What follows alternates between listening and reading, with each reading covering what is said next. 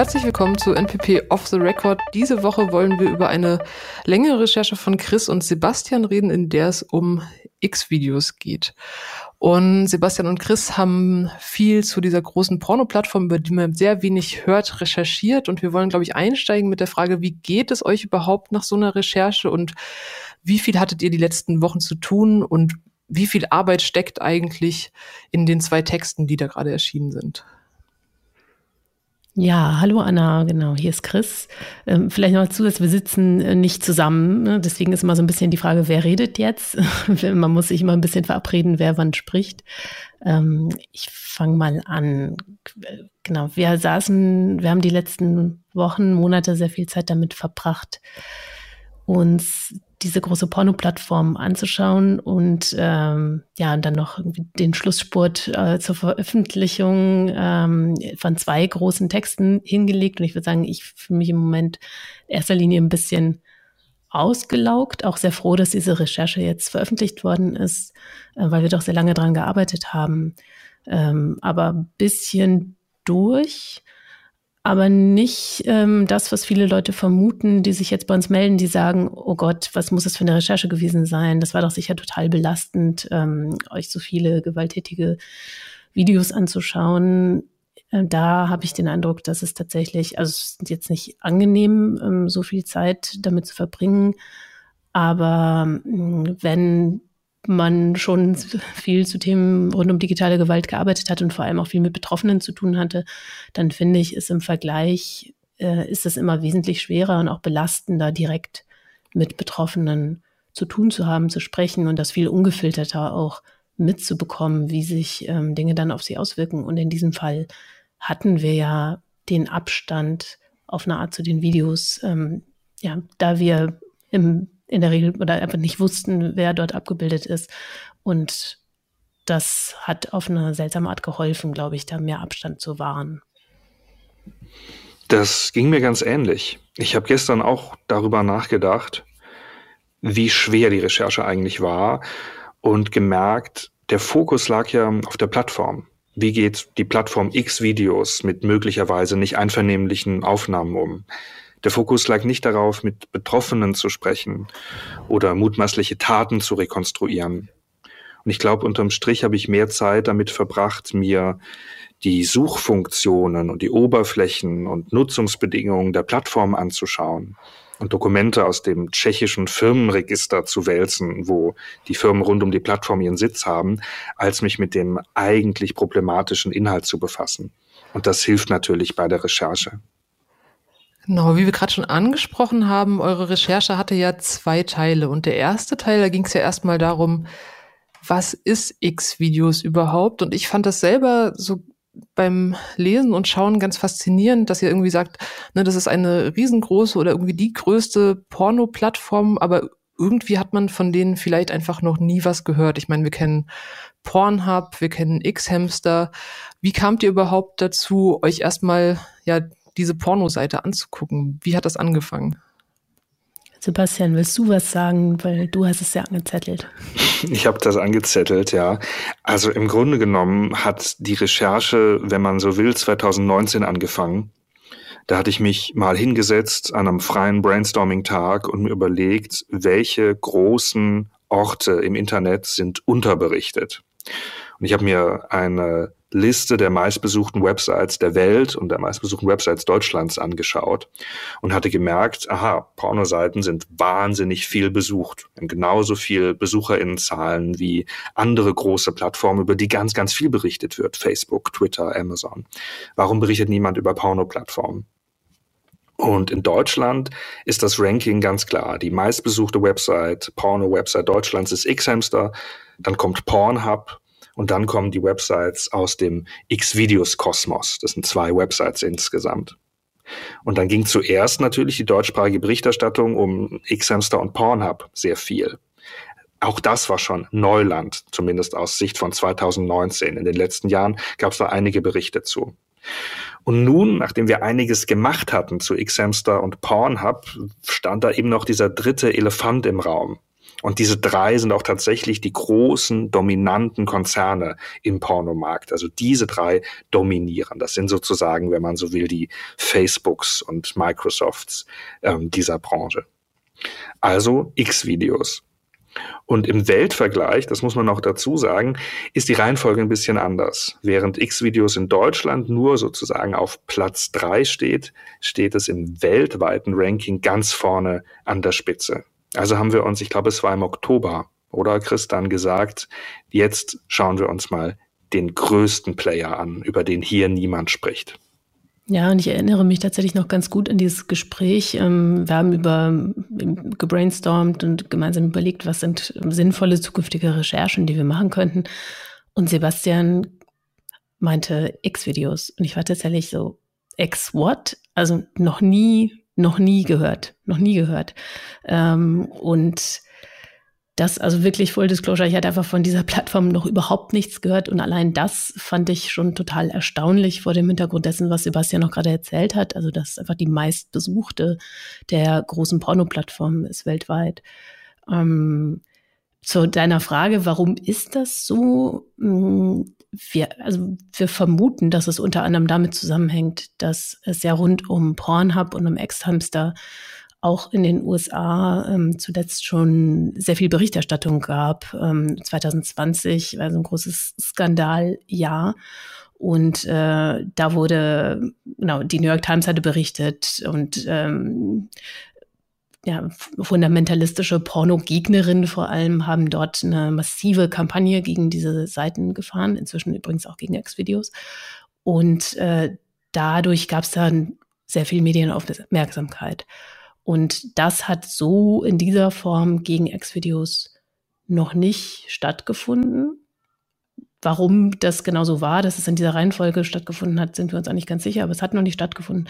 Und äh, das ist, glaube ich, die Erklärung dafür, warum man jetzt im Vergleich zu den anderen beiden großen Plattformen ähm, von Ex-Videos auch noch nicht so viel gehört hat. Und natürlich, ähm, was auch eine Rolle spielt, Pornhub macht ja eben auch sehr viel Öffentlichkeitsarbeit, das ist bei Ex-Videos überhaupt nicht so. Also die versuchen sich gar nicht äh, jetzt irgendwie öffentlich als eine coole, hippe, popkulturelle Plattform zu präsentieren, ähm, deren, deren Jingle irgendwie man kennt.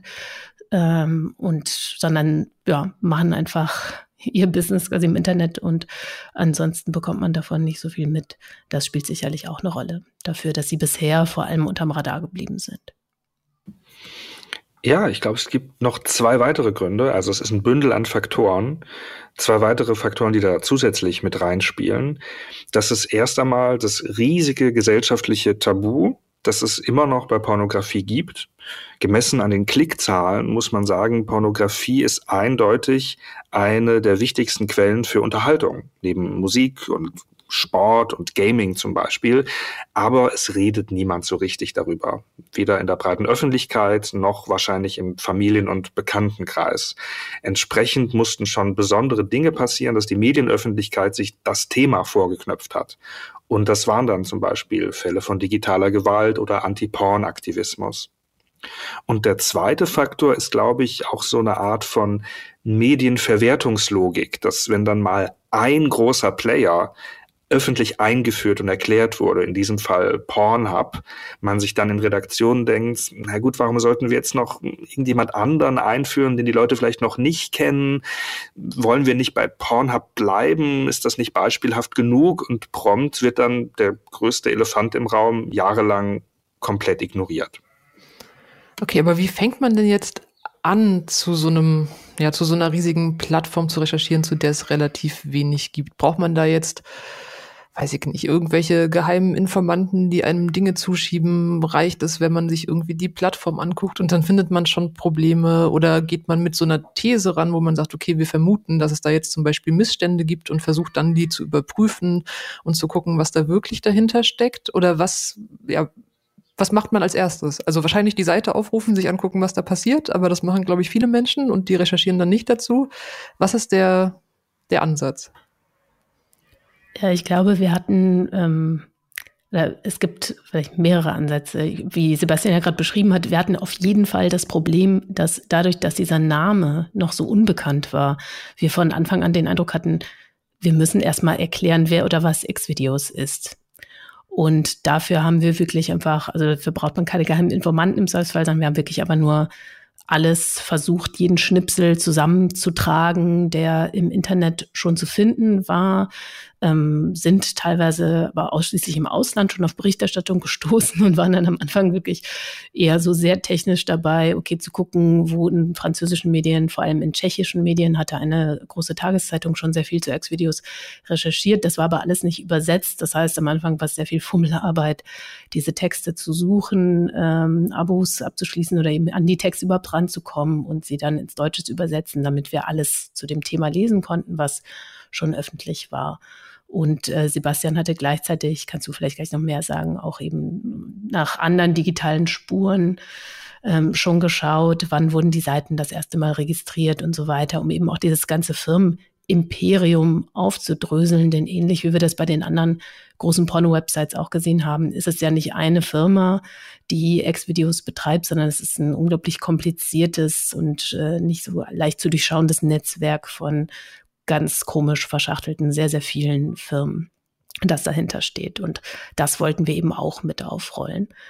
Und dann der zweite Ansatz war aber natürlich, dass wir schon auch gesagt haben, okay, es geht, also wir haben ja quasi als, als Blueprint die Berichterstattung, die ja unter anderem Sebastian vorher auch schon zu Ex-Hamster ähm, gemacht hatte. Und, und wir kennen eben schon die Berichterstattung zu Ex-Hamster Pornhub. Da ist natürlich naheliegend, erstmal zu gucken, was von den Dingen, die Ex-Hamster und Pornhub schon zu Verhängnis geworden sind, ähm, findet auf Ex-Videos nach wie vor ungehindert statt. Zum Beispiel das anonyme Hochladen für im Grunde jede Person, die eine E-Mail-Adresse hat. Ähm, ist das dort noch möglich? Und so hatten wir eben einen Katalog von Punkten, den wir auch relativ schnell abarbeiten konnten, ähm, um zu überprüfen, was von diesen Dingen, die eben schon problematisiert worden sind im Zusammenhang mit den anderen Plattformen, äh, ist auf Ex-Videos noch genauso zu finden. Ich würde das gern ergänzen und auch noch mal einen Schritt zurückgehen. Im Grunde genommen, also wir hatten keinen exklusiven Zugang. Ähm, wir sind mit reinem Fleiß daran gegangen. Wir haben, wenn man so will, äh, X-Videos gebrute-fleist ähm, und haben erstmal ganz viele Dokumente aufgemacht, in denen wir Beobachtungen reingegossen haben. Also ein Pad, alle Beobachtungen zu xvideos.com iPad, alle Beobachtungen zu XNXX. Das ist eine Schwesterseite von X-Videos, die nur ein kleines bisschen kleiner ist, aber dennoch unheimlich groß und mächtig. Dann ein Dokument zu den verschiedenen Firmen und so weiter.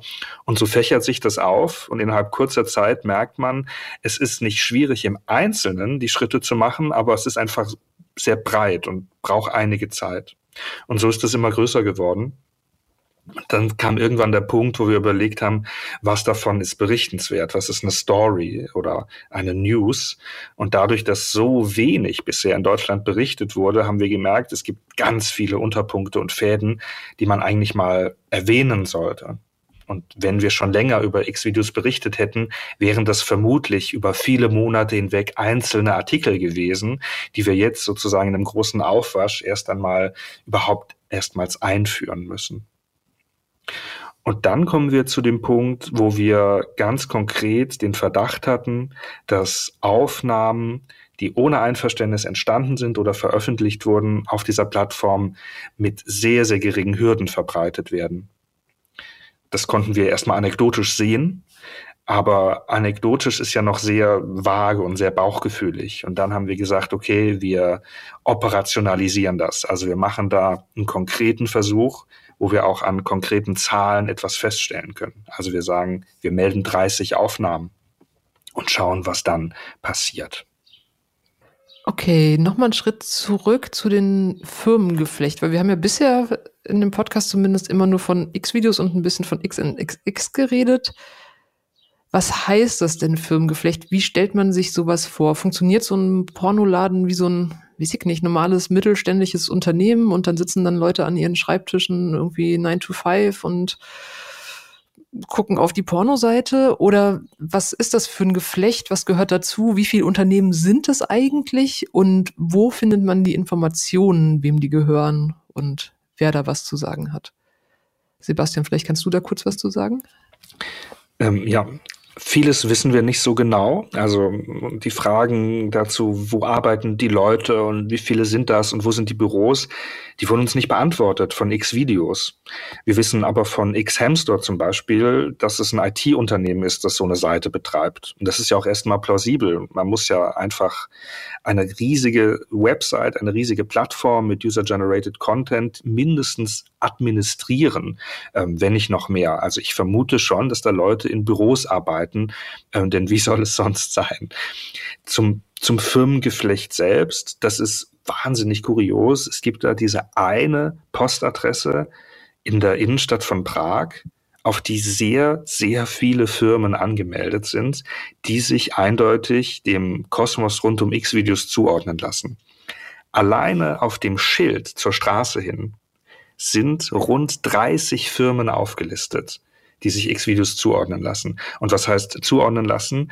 Wir haben die einfach ins tschechische Handelsregister eingegeben das ist dankenswerterweise ohne Login nutzbar. Die Dokumente lassen sich kostenlos abrufen und im Browser übersetzen. Also sehr, sehr dankbar für die Recherche.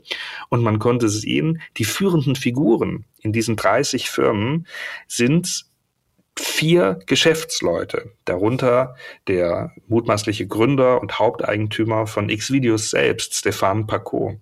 Und diese vier Leute changieren in verschiedenen Führungsrollen ähm, bei den verschiedenen Firmen durch. Also eine, eine, ein riesiges Bündel an Firmen. Und du hast noch gefragt, welche Funktionen die haben. Teilweise konnten wir das feststellen. Also es gab zum Beispiel eine eigene, ein eigenes Unternehmen, das sich um Werbeanzeigenverkäufe kümmert. Das ist ja eine werbefinanzierte Plattform. Es gab ein eigenes Unternehmen, das macht Videoproduktionen. Dann gibt es die Betreiberunternehmen hinter X-Videos und XNXX und verschiedene Holdings. Aber es gab auch andere Unternehmen, bei denen wir nicht unmittelbar eine Funktion erkennen konnten. Wir hatten auch nachgefragt, welche Funktion haben diese Unternehmen, aber viele Fragen wurden uns nicht beantwortet, also wissen wir es nicht. Okay, wie funktioniert denn das mit dem Nachfragen? Du hast gerade schon ein paar Mal angesprochen.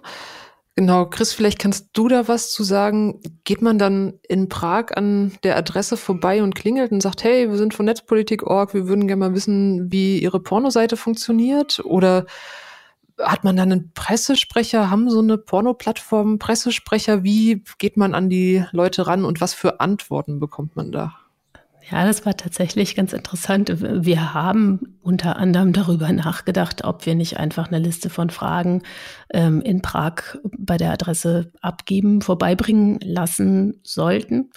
Ähm, haben es dann am Ende nicht gemacht, aber es ist definitiv so nicht so, dass man wie vielleicht bei anderen Unternehmen, wo wir eh schon mit den Pressestellen in Kontakt sind oder wo die zumindest auf der Webseite irgendjemand für Presse auffindbar wäre. Also so etwas gibt es für X-Videos und XNXX definitiv nicht. Da hatten wir eh schon genug Zeit auf der Plattform verbracht, um da sicher, sicher sein zu können. Und ähm, das war tatsächlich ein großes Problem. Wo schreiben wir überhaupt hin? Wo nehmen wir die E-Mail-Adressen her, um nachher ja auch rechtssicher nachweisen zu können, wir haben die konfrontiert, wir haben denen die Fragen geschickt und sie haben sie auch erhalten. Das war eine große Sorge. Und ähm, ja, was es, was es auf der Webseite gibt, ähm, sind Formulare, über die man melden kann, beziehungsweise die sind eigentlich dazu da, so Abuse, also Missbrauch zu melden, ähm, haben aber in der Regel auch eine, eine Obergrenze für die Zeichenbegrenzung. Und wir hatten irgendwann, ich weiß es nicht genau, sag du nochmal, Sebastian, aber ich würde mal schätzen, locker vier, fünf Seiten Fragen, wenn man die jetzt so als DIN A4-Seite nehmen würde. Ja, wenn nicht ja. mehr. Wie viele waren es irgendwie? 40? Mehr? Wir haben die Fragen ja in Gruppen geteilt, die wir neu durchnummeriert hatten, damit es nicht so viel aussieht. Aber ich schätze schon, dass es um die 100 Fragen waren am Ende. Ja, also es war wirklich waren, es war eine extreme lange Liste von Fragen und das war aus, außer Frage, dass wir die dann irgend so ein Formular reinquetschen könnten. Und ähm, Sebastian hat sich dann auch dran gemacht, E-Mail-Kontaktadressen zu recherchieren auf allen möglichen Plattformen. Und teilweise haben wir dann wirklich, also auf alle möglichen Unterfirmen. Und wir haben dann an sehr viele E-Mail-Adressen diese Konfrontation geschickt. Ich weiß nicht mehr genau, wie viele waren es am Ende. Sag mir mal. Das waren schon fünf, sechs, sieben. Und am Ende wissen wir nicht, welche wirklich funktioniert hat. Wir haben eine Antwort bekommen, aber es ließ sich nicht daraus ablesen, welche dieser von uns versendeten E-Mails dann die war, die zugestellt wurde. Aber also wer hat euch denn geantwortet? Okay. Das wüssten wir auch sehr, sehr gerne. Ließ sich der Antwort nicht entnehmen. Die Antwort war, ähm, genau, wir waren natürlich sehr erfreut, dass wir dann eine Antwort bekommen haben nach einigen Tagen. Die Antwort kam von einem Absender, der hieß admin at xvideos.com und ähm, ja, las sich definitiv nicht wie etwas, was eine Presseabteilung verfasst hatte oder auch nur eine Person mit größerer Presseerfahrung, sondern eher so, als hätte irgendwie jemand das eilig ins Handy getippt. Hm, war eher so, genau, auf einige Fragen wurde dann geantwortet. Ähm, und vor allem auf andere auch gar nicht. Teilweise waren dann eher so Rants gegen die Regulierungsbestrebungen, die derzeit gegen die, gegen die Branche laufen, auch mit enthalten. Es wirkte eben nicht wie eine koordinierte Antwort oder eine, die auch nur noch von irgendjemandem Korrektur gelesen worden wäre.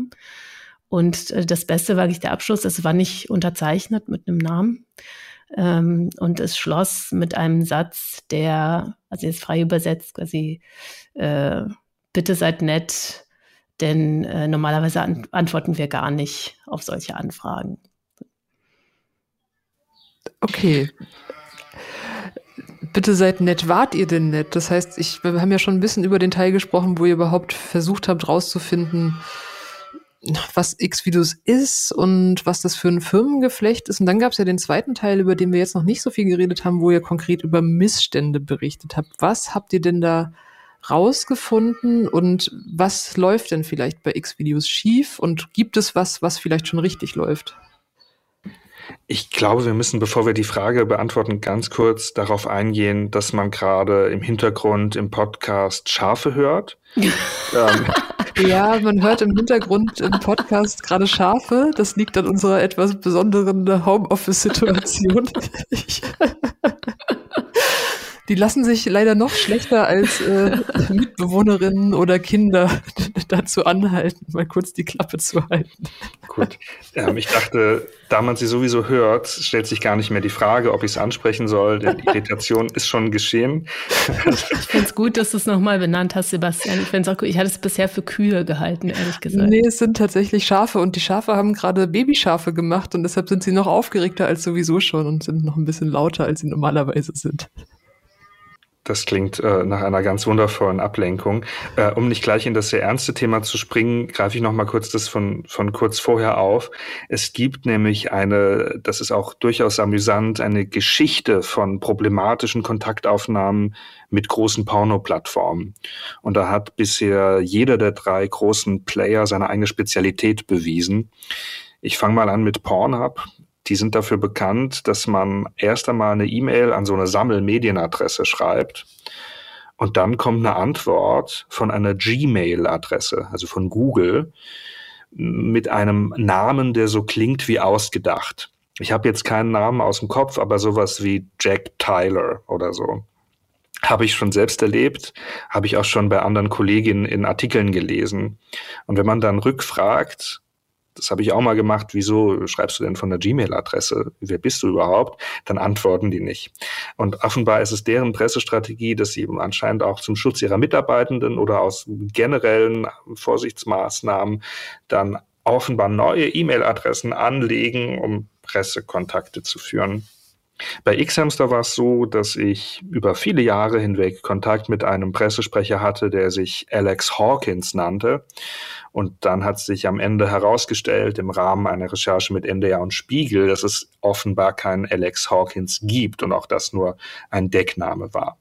Insofern kann man sagen, ist X-Videos eine kleine Nummer ehrlicher. Sie tun erst gar nicht so, als würden sie anders heißen. Die Person hat sich als Admin vorgestellt. Vielleicht stimmt das sogar. Vielleicht hat die Person administrative Aufgaben bei X-Videos. Sie hat ihre E-Mail nicht unterschrieben und auch auf unsere Rückfrage hin. Wir haben zum Beispiel auch ausdrücklich gefragt, ob diese Person Stefan Paco ist haben wir leider keine Antwort bekommen. Und zu deiner ähm, zu deiner Frage von eben vielleicht nochmal, wart ihr denn nett? Ähm, genau, nett sein ist ja quasi keine, keine journalistische Qualitäts, ähm, kein Qualitätsmaßstab in dem Sinne. Was wir aber natürlich gemacht haben, wo wir sehr bemüht waren, ist eben journalistische Kriterien einzuhalten und wirklich zu schauen, was können wir denn überhaupt nachweisen?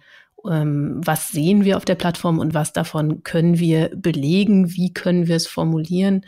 Ähm, da waren wir sehr, haben wir wirklich auch sehr viel teilweise an Formulierungen gefeilt. Aber ich versuche mal anzufangen, das aufzulisten. Es ist sehr viel. Sebastian muss auf jeden Fall gleich nochmal ergänzen, aber ich, ich fange mal an aufzulisten, was wir dann dort gefunden haben bei der Analyse der Plattform. Also wir haben einmal auf der Ebene der ja, Metadaten ist vielleicht nicht das richtige Wort, aber sagen auf dem, was da in den Funktionen war, also Tagging der Videos und die Suchfunktion auf der Seite, haben wir sehr schnell ziemlich schlimme Begriffe entdeckt.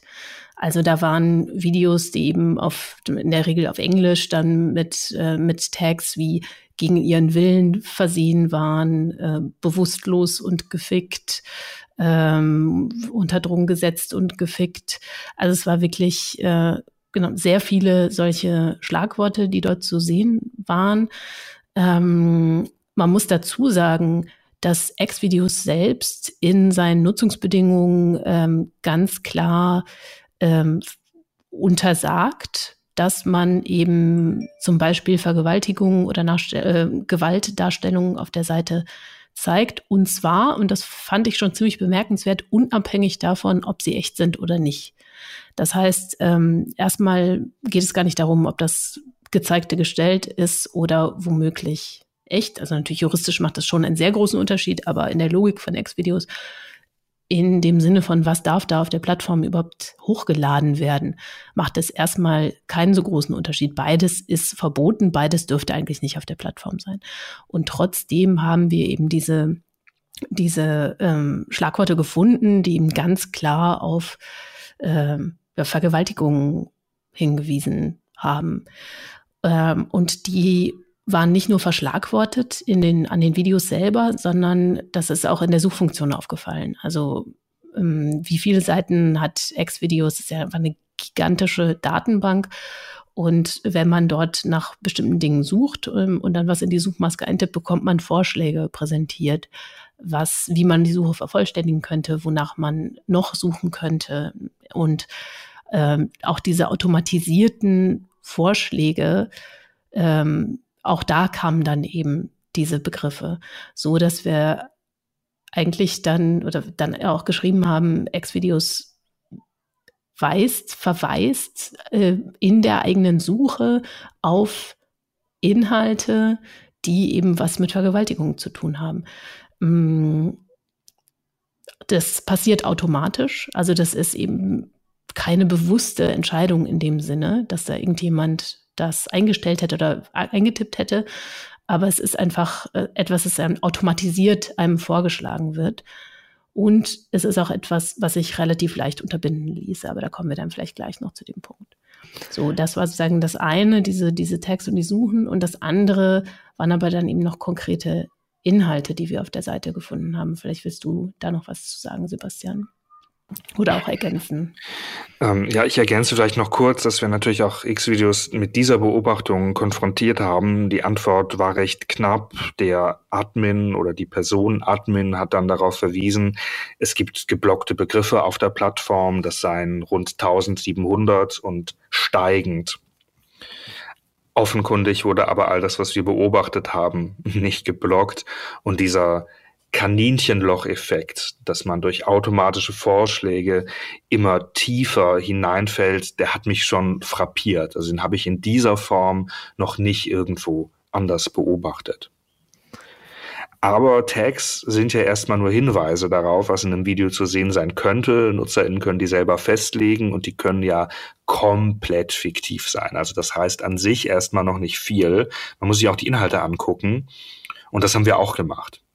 Ganz viele Inhalte, das muss man vorab sagen, erwecken den Eindruck, als wären sie einvernehmlich. Also man sollte jetzt nicht glauben, dass diese Plattform hauptsächlich mutmaßlich nicht einvernehmliche Inhalte zeigt. Den Eindruck hatten wir wirklich nicht. Man hat den Eindruck, das ist ein professionelles Studio, in dem das aufgenommen wurde, mit Licht und Kameraschnitten und Make-up und so weiter. Und man sieht dann auch die Darstellenden in anderen Szenarien. Also bei ganz vielen Accounts hatten wir keinen Anlass, durch reine Beobachtung einen Verdacht zu hegen aber bei einigen Videos dann doch.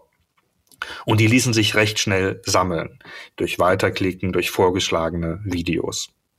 Und das war der Punkt, wo wir gesagt haben, wir wollen nicht einfach nur sagen, ja, man findet einzelne Videos. Das ist so, das wirkt so vage. Wir wollen das versuchen, in irgendein Verhältnis zu setzen. Schließlich ist eine Plattform mit rund 10 Millionen Videos riesig groß. Also haben wir gesagt, wir melden 30 Videos, bei denen wir den ernsten Verdacht haben, dass sie nicht einvernehmlich entstanden sind und gucken, was dann passiert. Diese 30 Videos waren in zwei Gruppen eingeteilt. 15 Videos zeigten Menschen, bei denen wir den Eindruck hatten, den Verdacht hatten, dass sie nicht bei vollem Bewusstsein sind und entsprechend einer Aufnahme nicht richtig hatten zustimmen können an diesen Personen wurden sexuelle Handlungen vorgenommen. Die zweite Gruppe von Videos, auch 15, die wir gemeldet haben, waren Videos, bei denen wir den Eindruck hatten, die Personen wussten gar nicht, dass sie gefilmt werden. Versteckte Kamera zum Beispiel am Strand, in Umkleidekabinen, auf Toiletten. Grundsätzlich kann natürlich alles, was man in einem Video sieht, gefaked sein. Wir kennen das ja von Kinofilmen, die sich echt anfühlen und jeder weiß, das ist ja alles nur inszeniert. Das heißt, wir können uns als reine BeobachterInnen nicht zu 100 Prozent sicher sein, ob hier vielleicht ein Fetisch bedient werden sollte. Aber wir hatten Hinweise. Ein Account, der offenbar nur ganz wenige Videos hat, der nicht verifiziert ist, Gegenstände, die vor die Kameralinse rutschen und einfach keinen Sinn ergeben, wenn man ein Video inszenieren würde. Warum sollte man dann ein absichtlich verwackeltes Video erstellen, auf dem man nicht richtig etwas sieht? Also wir hatten schon verschiedene Anhaltspunkte. Ergebnis? Inzwischen sind alle 30 Videos, die wir gemeldet hatten, nicht mehr online verfügbar. 25 wurden nach unserer anonymen Anfrage entweder gelöscht oder offline genommen und die fünf weiteren wurden dann, nachdem wir uns als JournalistInnen zu erkennen gegeben haben, offline genommen. Okay, aber wie funktioniert das eigentlich, bei so einer Plattform Dinge zu melden? Ist das so wie bei anderen sozialen Medien, dass da so ein Button neben dem Inhalt ist, hier irgendwie auffälligen Inhalt melden? Was muss man da überhaupt tun und kommt dann eine Antwort oder verschwinden die Sachen eventuell einfach? Wie läuft das ab? Genau, soll ich was dazu sagen? Ja, gerne. Genau. Also es gibt tatsächlich so einen Button neben den Videos, ähm, wo man Inhalte melden kann und dann auf äh, einer Abuse-Seite äh, landet, wo man das melden kann. Der ist allerdings, auch das ähm, hatten wir, fanden wir interessant, äh, eine interessante Designentscheidung, die, das ist relativ versteckt. Also total dick ist unter den Videos ein, ein Emblem zu sehen, ein Icon, das dazu runterlädt, das Video herunterzuladen. Und ähm, dann, vielleicht kennt man das ja irgendwie aus so Interfaces, gibt's ja oft so dieses ferner liefen. Es gibt auch noch diese Funktionen und das sind dann so drei Punkte, auf die muss man erstmal draufklicken, damit das dann weiter ausklappt, damit man sieht, was sich unter ferner liefen noch versteckt. Und dort ist quasi diese Möglichkeit zu melden. Das ist der eine Weg und der andere Weg führt über das Kleingedruckte sehr weit unten auf der Seite. Ähm, auch dort gibt es dann einen Verweis auf dieses Abuse-Formular. Es gibt ähm, ne, dabei eine Unterscheidung. Man kann Dinge melden, ähm, die gegen Copyright-Vorschriften verstoßen. Also wenn man eben sagt, dass ich habe die Rechte an diesem Video und deswegen sollte das nicht bei euch auf der Plattform sein, bitte nehmt das runter.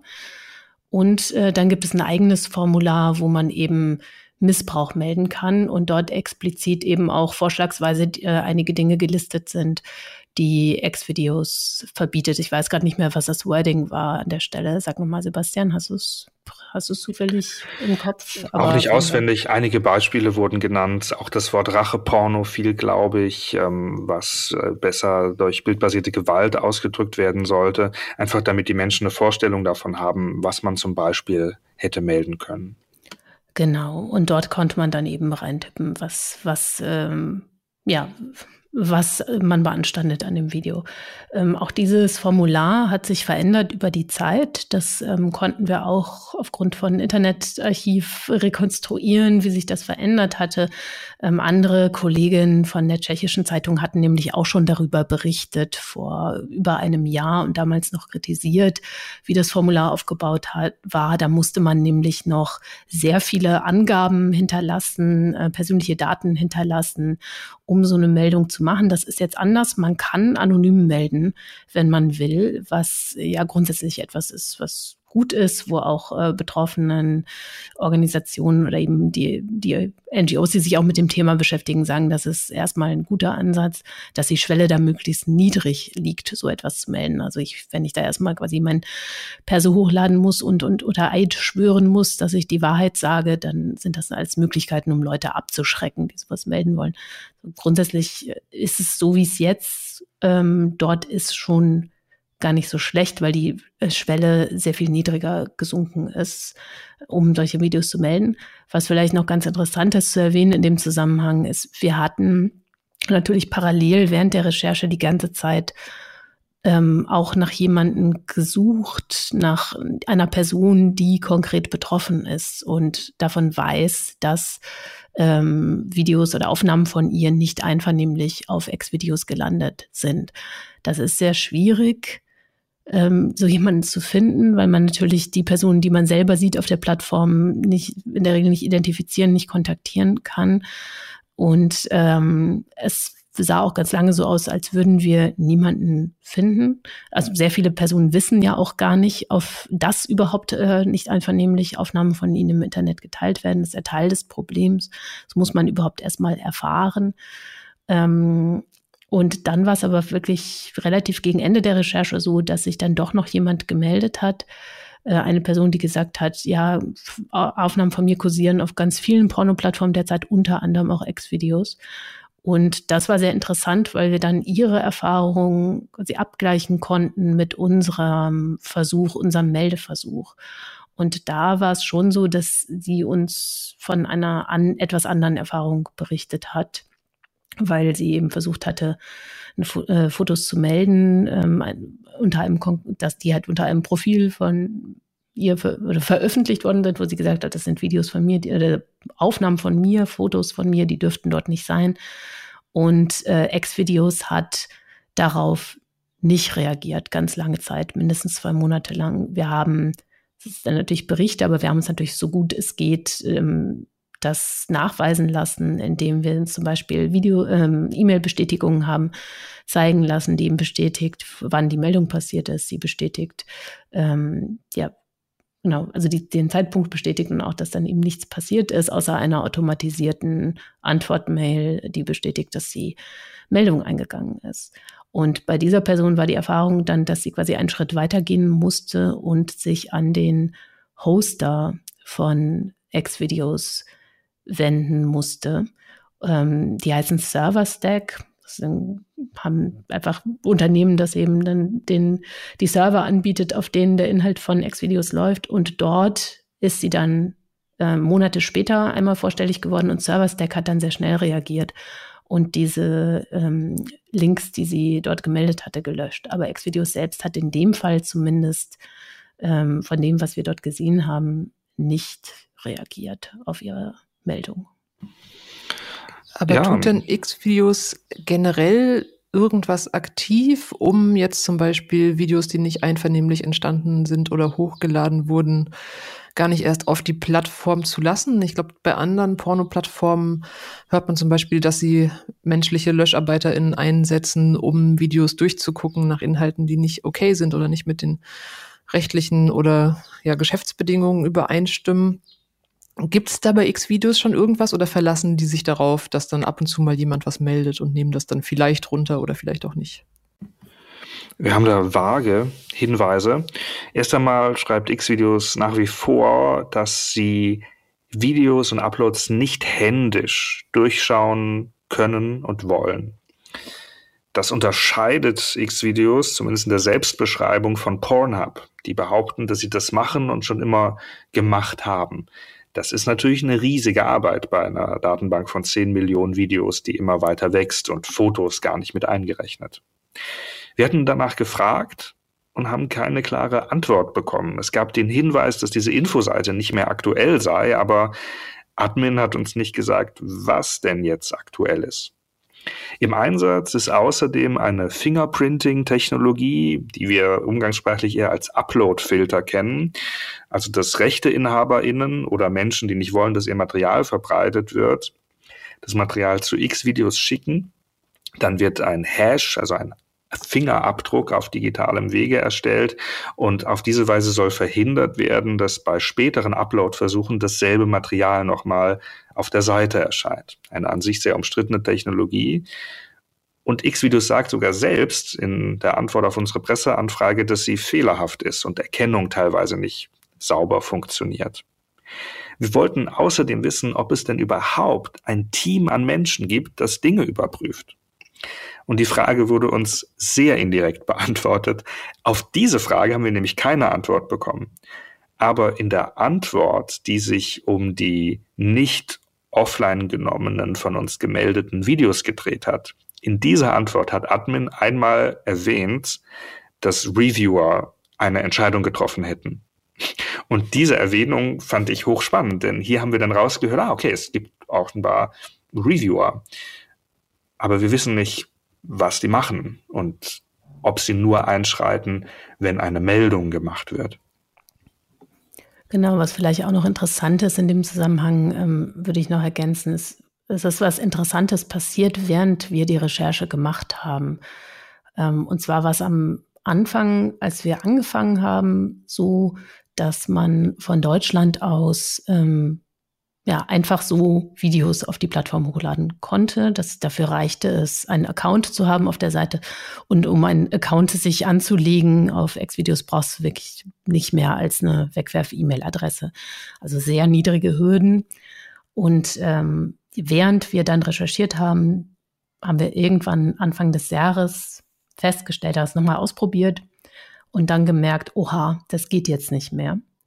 Ähm, das heißt, wir können es nicht ganz genau sagen, aber eben irgendwann ungefähr um die Jahreswende herum muss Xvideos da was geändert haben und hat diese Möglichkeit eben auch anonym ähm, Sachen dann hochzuladen auf die Plattform ja offensichtlich abgestellt. Wir konnten nicht genau sagen, für welche Länder oder für welche Regionen das gilt, haben da ein bisschen rumprobiert, aber am Ende haben wir nur festgestellt, von Deutschland aus geht es nicht. Gleichzeitig waren weiterhin äh, Videos von anonymen Accounts auf der Plattform zu finden, auch neueren Datums. Ähm, also es konnten wir, waren wir, es war Fragen auf, aber auf jeden Fall war klar, von Deutschland aus konnten wir nichts mehr anonym hochladen. Mhm, das heißt, man merkt schon, dass da gerade auch einiges in Bewegung ist, weil auch das ist ja eine Maßnahme, ähm, die dann zum Beispiel Pornhub schon Jahre zuvor äh, gemacht hatte, unter Druck, unter dem öffentlichen Druck ähm, und auch das ist eine Maßnahme, wo man sagen muss, okay, es ist dann halt schwerer, nicht einvernehmliche Inhalte auch auf die Plattform hochzuladen, weil wenn ich erst meinen Account verifizieren muss, um etwas hochzuladen, dann ähm, ist es, stellt das auf jeden Fall schon eine höhere Hürde dar. Man muss dazu sagen, für die Verifizierung des Accounts ist bei ähm, X-Videos gerade nicht das nötig, was, ähm, was unter anderem von der, in einem Entwurf der EU jetzt gefordert wird. Also man muss da jetzt nicht mit sich mit Telefonnummer anmelden oder seinen Personalausweis hochladen, sondern es reicht, ein Video hochzuladen, in dem man irgendwie zu sehen ist. Das Gesicht muss nicht sichtbar sein. Aber man muss irgendwie zu sehen und halbwegs körperlich zu erkennen sein. Zumindest war das unser Eindruck. Und man muss dabei entweder Ex-Videos sagen oder das irgendwie auf den Bauch schreiben, auf den Zettel schreiben. Es muss irgendwie sichtbar sein im Video, um zu verhindern, dass halt auch da einfach ein x-beliebiges Video genommen werden könnte für die Verifizierung dieses Accounts. Das ist der Weg, den die jetzt gewählt haben. Und erst mit dieser, mit diesen verifizierten Accounts kann man dann wieder Inhalte hochladen auf die Plattform. Aber man merkt, sagen, auch das ist eine Maßnahme, die sie jetzt ähm, zusätzlich eingeführt haben.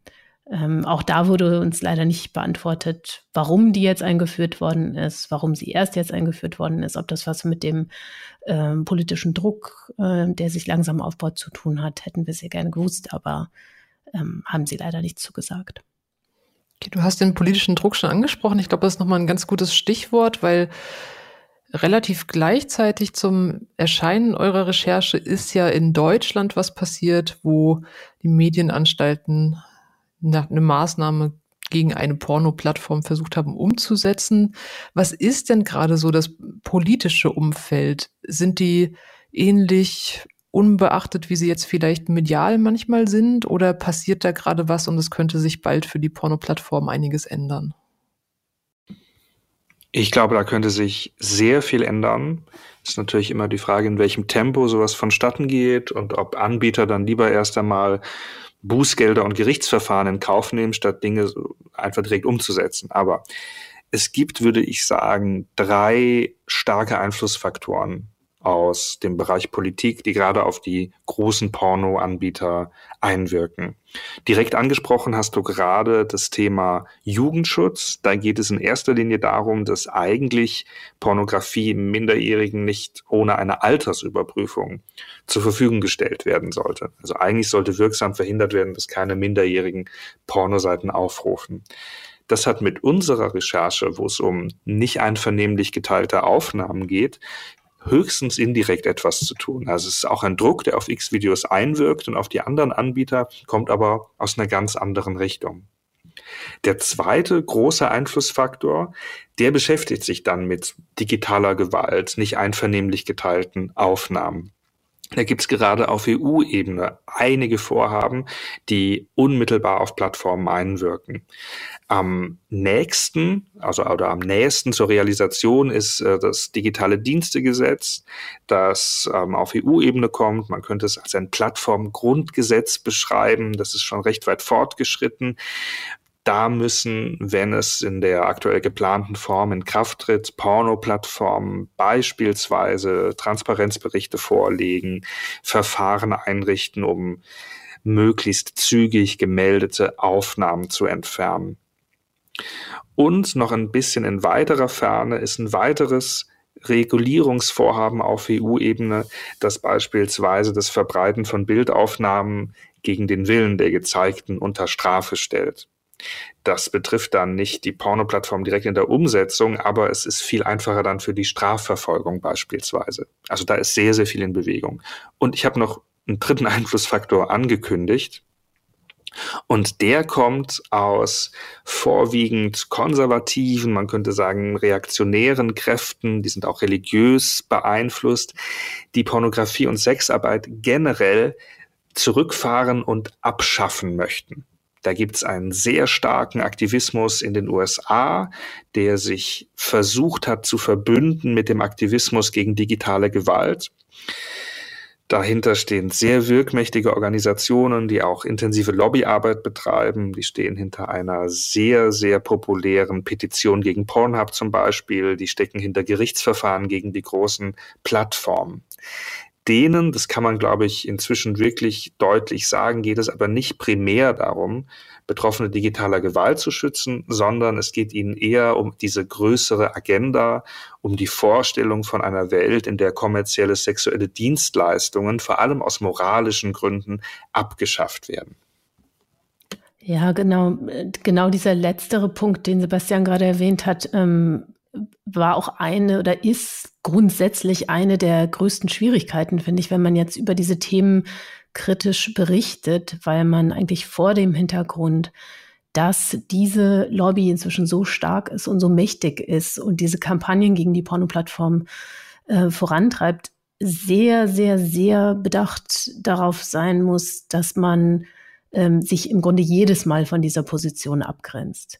Also in fast jedem Zusammenhang, wo man kritisch ähm, oder wo wir kritisch über ähm, Pornografie-Plattformen berichten, müssen wir jetzt eigentlich mindestens einen Absatz reinschreiben, dass es eben nicht, dass wir nicht diese Position vertreten. Das finde ich vor allem wichtig vor dem Hintergrund, dass eigentlich erstaunlich viele andere Medien, auch sehr große Medien, ähm, diesen Spin, diesen moralisierenden Spin auch mit übernehmen, oft. Ähm, das kann vielleicht passieren, wenn man sich noch nicht so viel mit dem Thema beschäftigt hat, aber ich finde es total schwierig. Aber deswegen sind wir immer sehr darauf bedacht, eigentlich jedes Mal klar zu machen, es geht nicht darum, grundsätzlich Pornografie abschaffen zu wollen oder irgendjemandem zu unterstellen, ähm, dass es eben keine selbstbestimmte Pornografie geben könnte, sondern es geht darum, sehr konkret ganz bestimmte Missstände, in diesem Fall bei in der Online-Pornografiebranche zu benennen, immer dabei im Hinterkopf behaltend, dass es natürlich sehr wohl sehr viel besser gehen könnte und dass es nicht darum geht, grundsätzlich Pornoplattformen abzuschaffen, was ja das erklärte Ziel dieser ähm, ja, fundamentalistischen Bewegungen ist, die vor allem von den USA derzeit ausgehen. Okay, und habt ihr eine Vorstellung, ihr habt ja jetzt schon viel zu dem Thema recherchiert, wie könnte denn eine in Anführungszeichen gute Porno-Plattform aussehen? Oder was muss denn eigentlich passieren, damit man sicher sein kann, dass die Dinge, die da sind, wirklich selbstbestimmt und freiwillig aufgenommen und hochgeladen wurden? Und dass es eben die Probleme zum Beispiel mit bildbasierter Gewalt nicht gibt. Habt ihr da eine Idee oder denkt ihr, okay, das ist ein riesiges Thema, da muss was getan werden, aber so richtig was? Keine Ahnung. Also ich glaube, das ist ein sehr vielschichtiges Problem und ich fand ähm, sehr aufschlussreich in dem Zusammenhang ähm, ein Gespräch mit der Pornoregisseurin Paulita Pappel, das ähm, das ZDF-Magazin Royal zu dem Thema geführt hatte. Die bringt das nämlich nochmal sehr gut auf den Punkt, ähm, finde ich eine Unterscheidung. Also im Endeffekt ist viel von den Problemen, die wir gesehen haben, hängen ja damit zusammen, dass es eben diese Tube-Seiten sind. Also das ist ja kostenlose Pornografie, die wir dort sehen. Ja, das ist quasi ähm, dadurch, dass, dass es eine immense Menge an Pornografie gibt inzwischen im Internet auf diesen Seiten, für die man nicht bezahlen muss, ähm, gibt es sehr wenige Leute, die, die dann auch für Pornografie bezahlen, weil es natürlich ganz viele andere Seiten gibt, ähm, wo es äh, ganz anders und besser gemacht wird.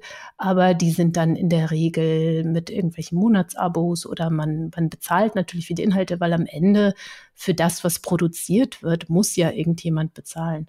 Und die Frage ist dann, bezahlen die Nutzerinnen Nutzer für die Inhalte oder wollen sie eben nichts bezahlen und dann muss es halt anders, nämlich werbefinanziert werden.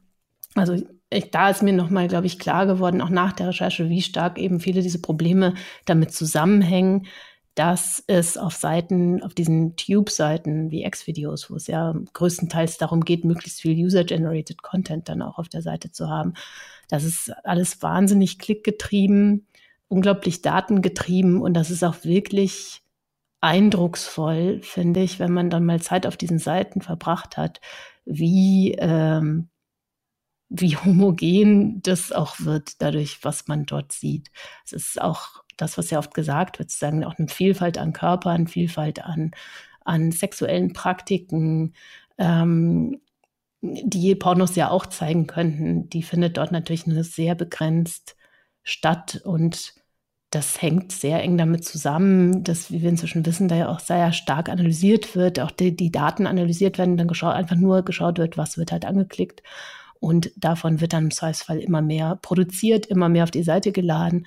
Und ich denke, auch solche Probleme, wie wir sie gesehen haben mit der Suchfunktion und dieser Automatisierung und den furchtbaren Vorschlägen, die da teilweise gemacht werden, das ist ja, das passiert ja nicht intentional im Sinne von, wie schicken wir jetzt unsere Leute mal in die Richtung von, dass sie da noch mehr irgendwie Vergewaltigungsvideos sehen können, sondern das sind Dinge, die als Kollateralschäden auftreten in einer Situation, wo es einfach das Interesse dieser Plattform ist, Menschen auf der Plattform zu halten, Menschen irgendwie immer mehr von dem, was sie sowieso vielleicht schon suchen oder geschaut haben, dann wieder zu präsentieren. Ähm, ja, also ich glaube, das erklärt nicht alles, aber da, das erklärt vielleicht einiges von dem, was wir da an Problemen sehen. Ja, ich hätte da auch noch einen Gedanken einzuwerfen. Und das ist sogar ein Punkt, wo man mal Überraschungen X-Videos für einen Ansatz loben kann. Und das ist die Art, wie X-Videos die Verifikation gestaltet hat. Ich glaube nicht, dass es die schlauste aller Lösungen ist, aber da wird etwas sehr Interessantes unternommen. Bei der Verifikation, Chris hat es vorhin geschrieben, zeigen Leute sich und dass sie bereit sind, etwas auf X-Videos hochzuladen, indem sie X-Videos sagen. Es geht nicht darum, die eigene Identität offen zu legen. Und das finde ich eine sehr, einen sehr smarten Ansatz, um in einem Spannungsfeld eine Lösung zu finden. Und das Spannungsfeld ist auf der einen Seite Anonymität, also das Recht, ohne die eigene Identität offenlegen zu müssen, in irgendeiner Weise Sexualität auszuüben oder dem Beruf nachzugehen.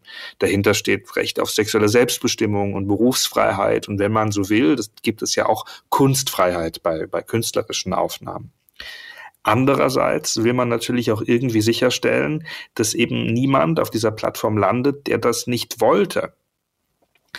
Und einige Regulierungsansätze, die dann vielleicht vorsehen, dass man E-Mail-Adresse hinterlegt oder irgendwelche anderen identifizierenden Daten, die belegen ja am Ende eigentlich nur, dass eine reale Person den Account angelegt hat, aber treffen sehr wenig Aussagen darüber, was denn die Personen in den Videos eigentlich wollten oder nicht wollten. Und dann zu sagen, okay, dann muss die Person einmal sich zeigen im Video und deutlich machen, dass sie mit dem, was da auf der Plattform passiert, einverstanden ist. Das finde ich eine sehr smarte Lösung. Aber wie gesagt, X-Videos wendet das nicht in der Breite an und auch nicht für alle Aufnahmen, das kann man sehen. Aber ich finde, das weist doch in eine sehr ähm, innovative Richtung.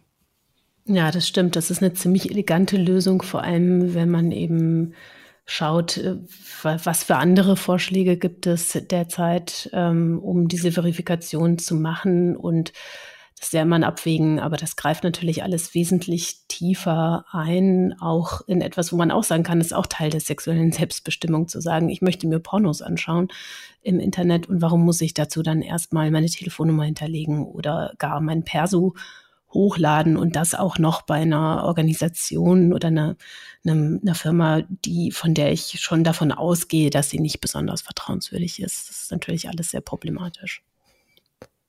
Okay. Und du hast ja schon Paulita Pappel angesprochen. Ihr wart bei eurer Recherche ja nicht ganz alleine, sondern ihr habt die Recherche ja zusammen mit Leuten vom ZDF-Magazin Royal gemacht. Und die haben eigentlich einen ziemlichen Stunt hingelegt, nämlich die haben tatsächlich ein öffentlich-rechtlichen Porno produziert. Wie kam es dazu? Wo kam eigentlich die Idee her? Könnt ihr dazu was sagen? Und warum finde ich den jetzt trotzdem nicht in der ZDF-Mediathek? Sebastian, willst du? Mm. ähm, also äh, ein bisschen kann ich was zur Genese der Idee sagen ganz, ganz ursprünglich, und das ist schon ein paar Jahre her, das hatte noch nichts mit dem ZDF-Magazin, mit Netzpolitik zu tun, hatten wir noch damals beim Weiß-Magazin, wo ich mal gearbeitet habe, überlegt, wollen wir die Ergebnisse unserer Porno-Recherchen nicht dorthin tragen, wo die Zielgruppe ist und vielleicht auf der Porno-Plattform hochladen. Also nicht in Form eines in irgendeiner Weise erotischen Films, sondern rein redaktionelles Angebot. Die Idee wurde durchaus als interessant bewertet, aber wir haben es dann irgendwie doch nicht gemacht. Nicht so richtig gewusst, ist das schlau, keine Ahnung, ist nicht passiert. Und dann Jahre später jetzt, bei dieser Recherche zu X-Videos, kam auch nochmal die Idee auf, können wir, wollen wir nicht unsere Ergebnisse auf den Plattformen selbst hochladen? Und die Idee haben wir auch mit den Kolleginnen vom ZDF-Magazin geteilt. Das wurde dann sich so angehört. Mhm, mhm. Dann haben die das nochmal zu sich mitgenommen. Was dann passiert ist, weiß ich nicht. Das wissen die ZDF-Kolleginnen am besten. Aber dann kamen sie zurück mit dieser Idee. Ähm, nee, wir drehen einen eigenen öffentlich-rechtlichen Porno. Und dahinter stehen auch Gedanken, wie sollten die Produktionsbedingungen rund um Pornografie im besten Fall funktionieren. Der öffentlich-rechtliche Rundfunk gibt, der ist ja auch dazu da, eben nicht der Marktlogik folgen zu müssen und also Inhalte von einer anderen Wertigkeit, von einem anderen Hintergrund produzieren zu können. Und das lässt sich ja, so dann der Gedanke möglicherweise auch auf die Welt der Pornografie übertragen. Und auf dieser Grundlage ist dann der öffentlich-rechtliche Porno entstanden.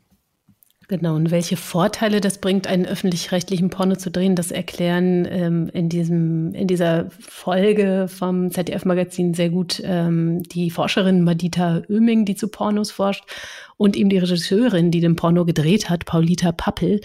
Ähm, das ist eh eine totale Empfehlung, das, äh, sich das ganze Gespräch ähm, anzuschauen mit ihr.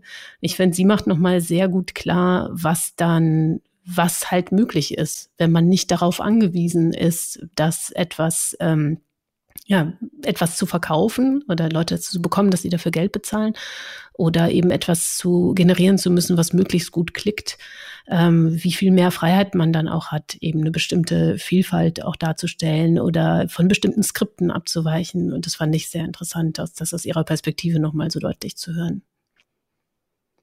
Ach so, und zur Frage, warum ist es nicht, äh, warum kann man den Porno nicht in der Mediathek sehen, hat es ja noch gefragt.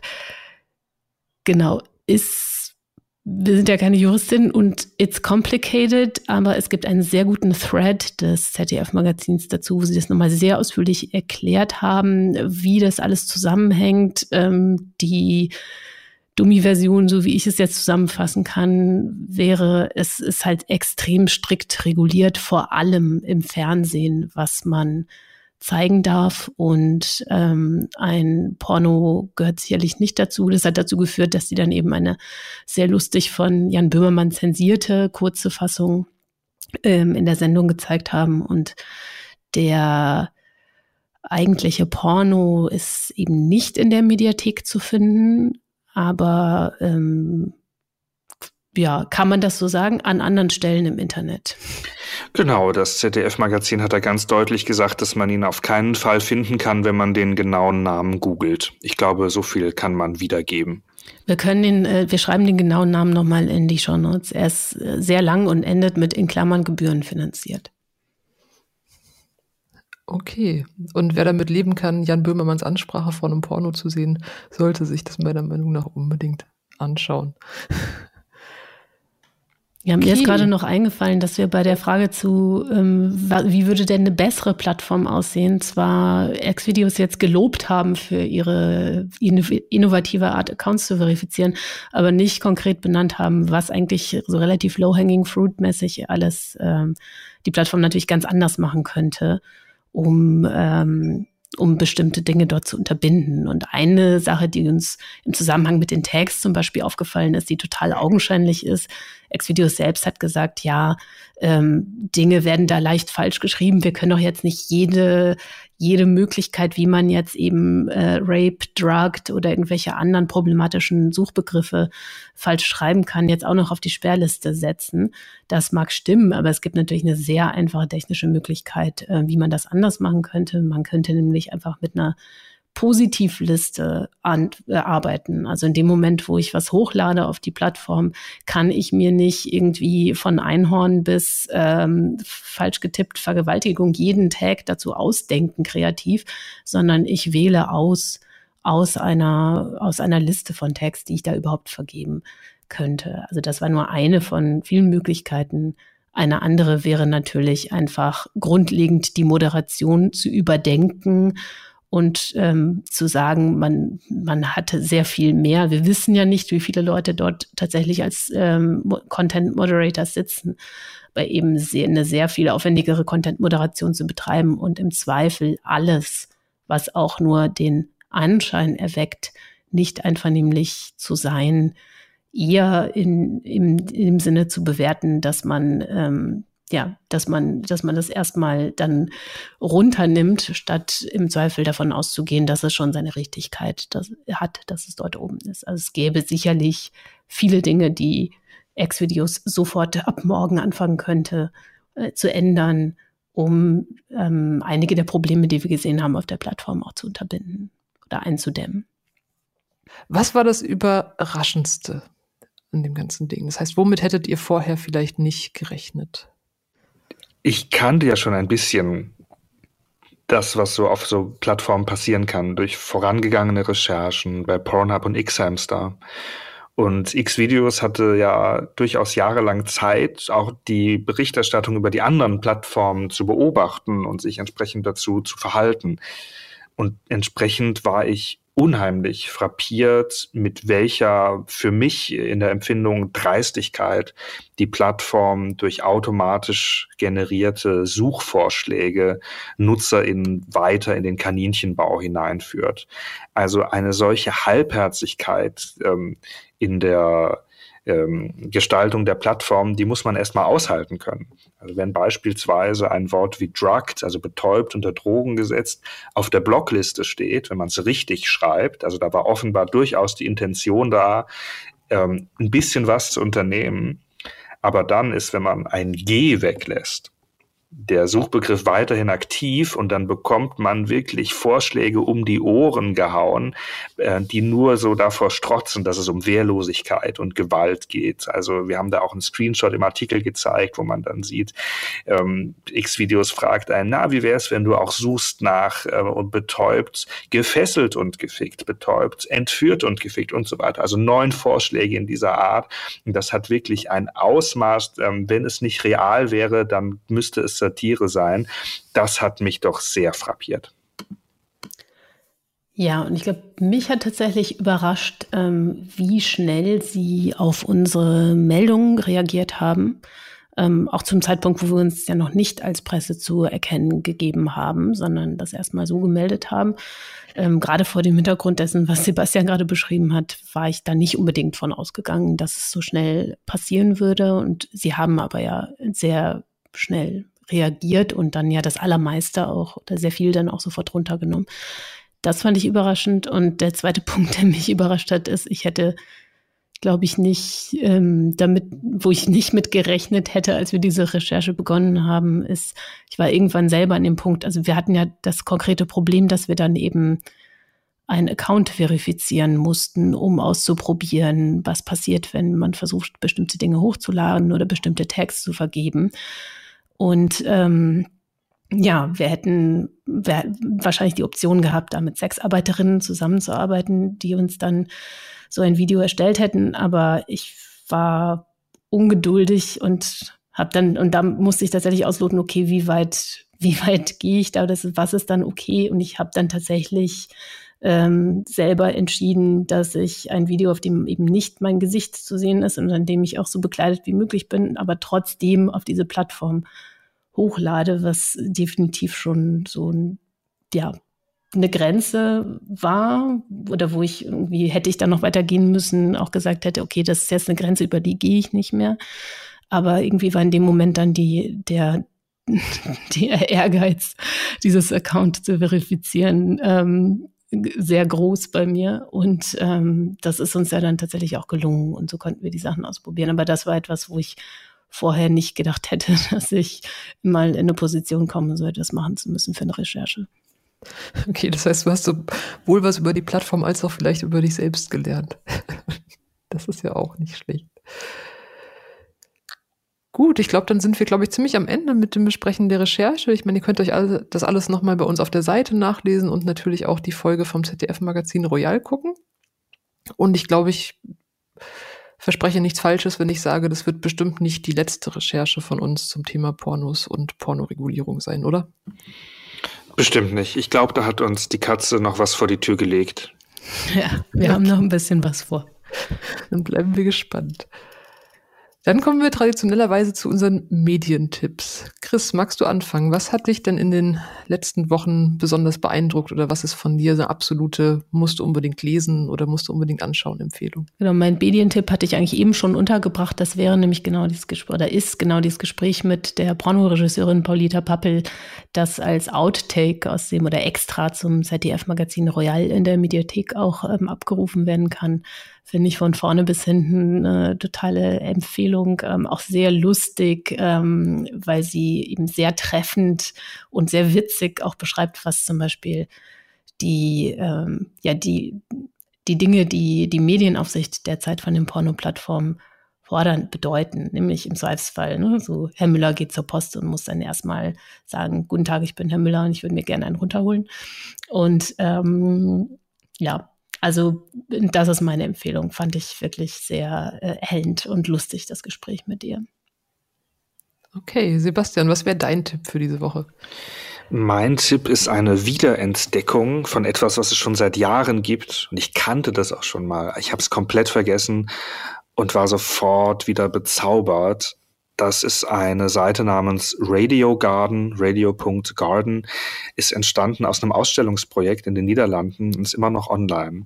Es ist ein Globus, über den man fliegen und navigieren kann und kleine Punkte auf dem Globus symbolisieren die Radiostationen der Welt. Und man kann mit Mausklick sich einfach einwählen in die Radiostationen auf allen Ländern dieser Welt die übers Internet senden. Und das gibt ein wahnsinnig bezauberndes Gefühl von auf der einen Seite plötzlicher, unheimlicher Nähe. Also plötzlich hört man den aktuellen Wetterbericht aus Honolulu oder Alaska oder Südafrika. Und dann wieder per Reiszoom unheimliche Ferne, weil man einfach den Globus als so eine Kugel im Browser hat, die man drehen kann. Also auf keinen Fall anklicken, wenn man nur eine Minute Zeit hat, denn so schnell will man da dann nicht mehr weg. Okay, danke dir. Genau, mein Medientipp ist, äh, hat was mit dem aktuellen Krieg in der Ukraine zu tun. Und es gibt ja einfach sehr, sehr viel Berichterstattung darüber und sehr, sehr viel Berichterstattung, die auch irgendwie Digitales und Medien und soziale Medien betrifft.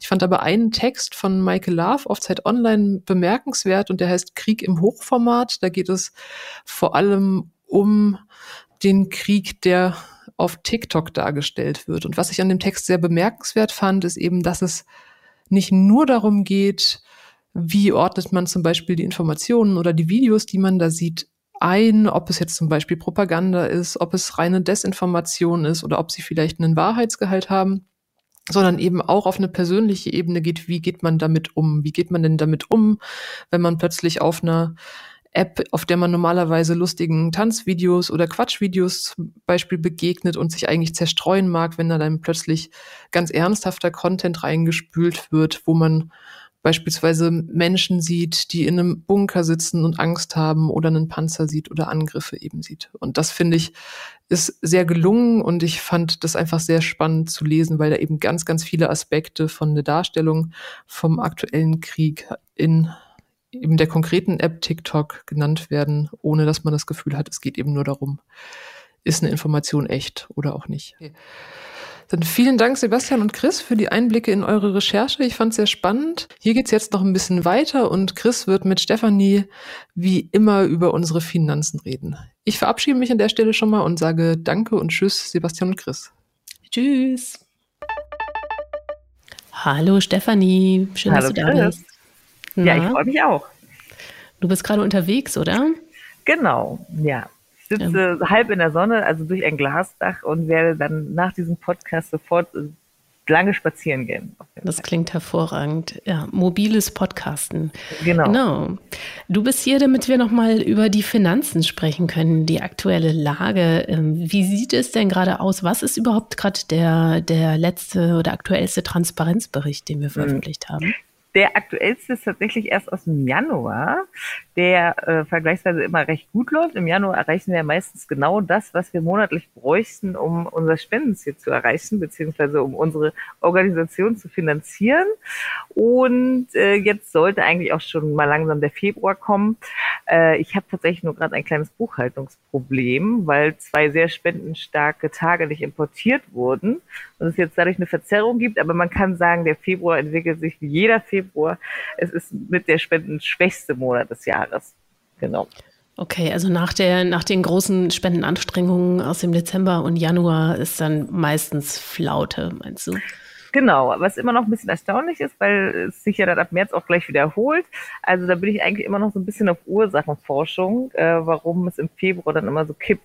Kann es wirklich an den fehlenden zwei oder drei Tagen liegen dieses Monats? Das wäre krass. Ja. Mm, interessant. Also du meinst, nachdem du dann die, die zwei fehlenden zwei Tage dann erfolgreich exportiert hast, könnte es sein, dass sich nee, nee, dass sich das nee, auch das schon wieder nicht. besser darstellt? Nee, nee, nee, nee. Ach, das du meinst einfach die zwei Tage, die sowieso fehlen. Okay. Genau, die am Monat fehlen. Nee, ich, ich sehe zum Glück im Buchhaltungsprogramm, was quasi die Differenz ist, also wie hoch die Summe ist, die nicht importiert wurde. Äh, deswegen äh, kann ich trotzdem quasi sagen, es waren so äh, nur um die 48.000 werden es gewesen sein im Februar, die gespendet wurden, was natürlich quasi, ja, etwas entfernt ist von dem, was wir durchschnittlich hinkriegen wollen und was uns ja auch dazu treibt, jetzt ein bisschen mehr in Richtung zu gehen, dass wir eher so dauerhafte Spendenkampagnen auch machen, um auch im Laufe des Jahres darauf hinzuweisen, dass wir spendenfinanziert sind und nicht dieser Druck die ganze Zeit am Ende des Jahres ist, weil da braucht man schon ein bisschen starke Nerven, um dann immer im Januar zu sagen, okay, so machen wir es jetzt, äh, so viel Budget planen wir ein und dann quasi bis zum Dezember zu warten, ähm, um zu gucken, ob man das auch schafft. Ne? Das ist schon auch nervenzehrend. Genau, das ist ein bisschen zu viel Nervenkitzel und ähm, du hast ja gerade schon gesagt, das ist auch eine Erfahrung oder ein äh, eine Sache, die wir jetzt mitgenommen haben aus der letzten Kampagne, dass wir das eigentlich so nicht mehr wollen und deswegen eher ähm, ja, mehrere Kampagnen, dauerhafte Kampagnen übers Jahr auch fahren werden. Genau, die dann eben auch stärker inhaltlich dann auch sein sollen. Ne? Und ja. vielleicht kann man so viel ja jetzt auch schon verraten. Demnächst wird es auch so eine Kampagne schon geben. Ich glaube, mehr können wir gerade noch nicht sagen, aber könnt ja mal die Augen offen halten. Ja, ein bisschen neugierig machen kann man immer auf jeden Fall. Und sag mal, hast du trotzdem einen Überblick, ob wir insgesamt, ähm, wie wir liegen im Vergleich zum Vorjahres Februar? Das ist ja auch mal so ein bisschen so ein Indikator, ob es generell mhm. rauf oder runter geht. Ja, also es ist meistens ein bisschen höher trotzdem, auch wenn es schlecht ist, also verhältnismäßig schlecht ist. Ich gucke gerade mal kurz nach. Das habe ich gerade vorher tatsächlich nicht gemacht, aber es dauert nur eine Sekunde. So, Letztes Jahr waren wir bei ja 46.000. Also es ist ein bisschen mehr trotzdem, aber es ist immer äh, ja, es ist immer auf jeden Fall der niedrigste Monat ja, von allen. Mhm. Okay, alles klar. Und, und genau. sag noch, was tust du gerade, um das IT-Problem anzugehen? Ist es etwas, oh. das sich von selber auflöst oder muss da jetzt werkeln? Mm, ja, wahrscheinlich muss ich dieses alles komplett deinstallieren, neu installieren, hoffen, dass alles genauso da ist wie vorher und dann nochmal einen neuen Import machen von der Bank und hoffen, dass alle Daten übertragen werden. Ähm, genau, aber es ist immer ein bisschen, also wenn quasi äh, bestimmte Informationen in diesen Buchhaltungsfragen geben, dann ist es schon eine kleine Hürde, das zu sagen, okay, ich deinstalliere es jetzt, obwohl ich das auch schon mal gemacht habe und es hat, hat, auch erfolgreich funktioniert. Aber man guckt natürlich immer erst nach anderen Wegen, ne? ob man irgendwie diese Buchungen auch anders importieren kann. Aber das ist, ist jetzt alles viel zu aufwendig. Ich habe neulich schon vier Stunden oder so damit verbracht, äh, das irgendwie in äh, CSV-Dateien importieren zu können. Das hat nicht funktioniert. Irgendwann muss man dann sagen, gut, da muss man sich für eine Lösung entscheiden, die dann nicht so zeitaufwendig ist, aber auf jeden Fall erfolgreich.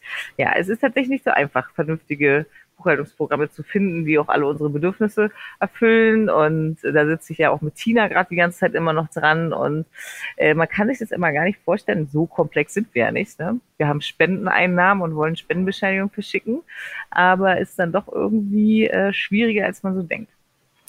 Ja, dann drücken wir auf jeden Fall die Daumen, dass sich äh, das Problem bald auflöst oder dass, dass es dann damit tatsächlich auch behoben ist. Und äh, auch wenn es natürlich ein Problem ist, wenn das nicht in der Buchhaltung ähm, auftaucht, das Wichtigste ist natürlich erstmal, dass das Geld auf dem Konto ist und dort ja. ist es ja vorhanden. Ne? Ach so, bevor jetzt irgendwer Panik schiebt, dieses Buchhaltungsprogramm ist nur für mich für persönliche Informationen, damit ich immer einen Überblick habe, was gerade läuft. Das ist nicht unsere offizielle Buchhaltung, ja. Nicht, dass irgendeiner das hier falsch versteht. Alles ja, klar. Genau. Okay, dann würde ich sagen, entlassen wir dich mal in deinen Spaziergang. Vielen Dank, vielen Dank, dass Sehr du gern. da warst und ähm, uns berichtet hast. Und äh, ja, mach's gut. Bis ja, äh, habt du auch einen schönen Tag. Bis dann. Du auch. Ciao. Tschüss.